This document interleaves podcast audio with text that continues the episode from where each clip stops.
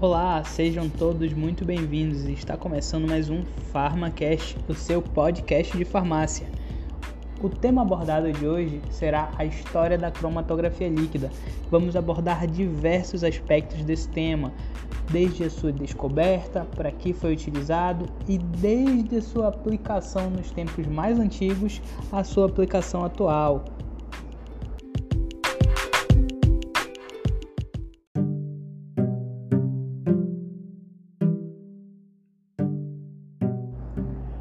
Senso comum entre os historiadores da ciência acreditar que o mérito da invenção da cromatografia tenha sido obra do botânico russo Zweig, tendo como marco um relatório publicado em 1903. Porém, há inúmeros relatos na história de técnicas semelhantes sendo aplicadas.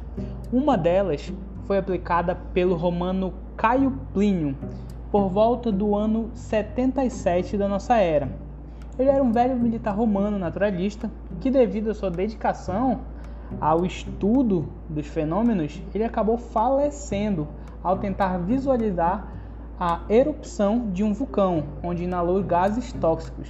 Mas o mais interessante da história de Plínio é que por volta do ano 77 e 79, ele escreveu e publicou uma grande obra chamada História Natural, que são uma coleção de mais de 30 livros sobre esse tema.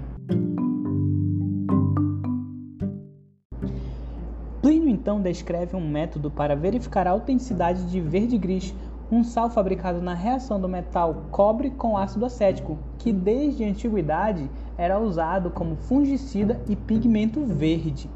Porém, na época, tinha-se uma fraude muito comum, que era a adição de pó de mármore verde a esse sal para aumentar o seu rendimento. Ou seja, desde muito tempo atrás já tinha muita falsificação. E o método de cromatografia já começou a se mostrar muito útil para autenticar substâncias, como também é utilizado no dia de hoje. Plínio descreveu um método que consistia na aplicação do produto em folhas de papiro embebidas em um extrato vegetal. No caso de autenticidade, o papiro tornava-se imediatamente negro. Anos mais tarde, por volta de 1866, um escritor Hang publicou um livro e ele foi o primeiro a utilizar imagens de cromatografia. O livro tem um nome bem peculiar e difícil, espero que vocês entendam. Das als Bildungstrieb der Stoffe veranschaulicht in selbstständig gewachsenen Bildern. Que em português significa algo como um instinto para a formação de substâncias ilustradas em imagens criadas de forma independente. Hung foi o primeiro a fazer uso da separação de pigmentos em papéis com fins analíticos, com aplicação na indústria têxtil para a qual trabalhava.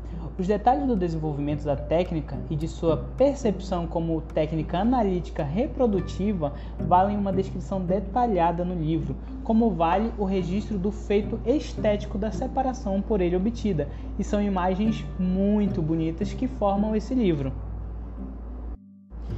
Entrando um pouco na biografia de Range, que tem por nome completo Friedrich Ferdinand Range, aos 16 anos de idade, Range se mudou para Lübeck para dar início ao aprendizado de farmácia junto ao seu tio. Porém, ao final do curso, ele acabou desenvolvendo uma paixão e um interesse muito maior pela parte química do curso e acabou não se inscrevendo para fazer a parte médica do curso na Faculdade de Berlim. Ele ficou bastante interessado pelo estudo de plantas tóxicas e acabou ficando fascinado e estudando os efeitos da atropina presente na planta belladonna. Em 1819, Range foi convidado pelo escritor e pensador alemão Goethe para demonstrar o interessante efeito da dilatação da pupila causado pelo extrato de belladonna.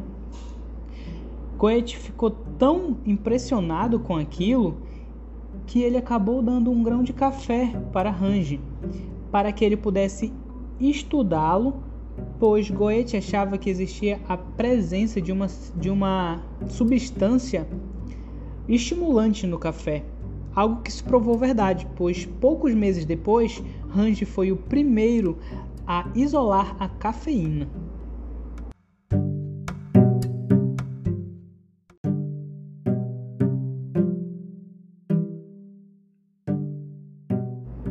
Outro pesquisador que contribuiu bastante para a descoberta da cromatografia foi, foi o alemão Schroben. Ele é reconhecido principalmente pela descoberta do ozônio. E o primeiro relato que ele descreve sobre o uso da cromatografia foi em uma carta escrita a Berzelius em 14 de abril de 1844.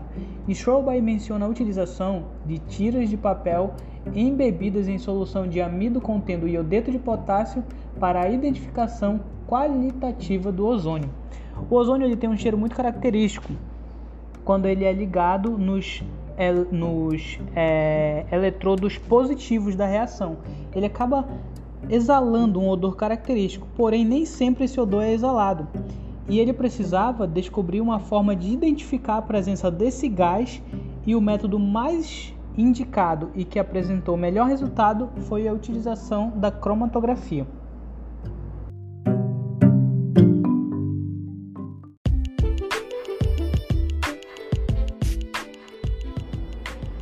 A cromatografia só foi descoberta por Mikhail Semyonovich e reconhecida no ano de 1903 na Rússia sobre o estudo do grão da clorofila. Em 1906, Twist publicou dois artigos descrevendo a análise cromatográfica e a sua aplicação ao estudo da química da clorofila. Em 1908, o pesquisador foi aceito na equipe de, do Instituto Politécnico de Varsóvia para estudar botânica. Em 1910, defendeu com elogios sua tese de doutorado na Universidade de Varsóvia, embora tivesse obtido PhD em 1896 na Universidade da Grã-Bretanha.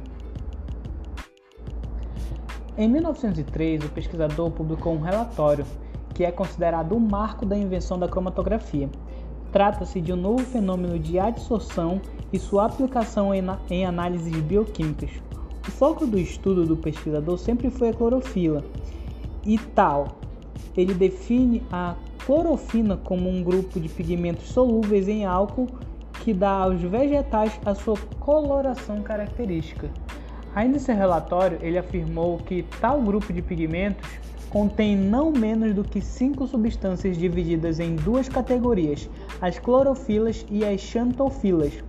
Então a gente consegue perceber que desde o início da criação da cromatografia, o seu uso se deu para a identificação de diferentes substâncias químicas em soluções, até mesmo vegetais, e na antiguidade utilizada até para desmascarar algumas fraudes. O seu uso aplicado nos dias de hoje são muito mais diversificados, indo desde a área de pesquisa, como desenvolvimento de fármacos, análises de adulteração de medicamentos ou substâncias de interesse e muitas outras. Bom, esse foi o PharmaCast com o tema de cromatografia e esperamos que, esperamos que todos os ouvintes tenham gostado bastante. Eu sou o Anthony Milhome e vou ficando por aqui.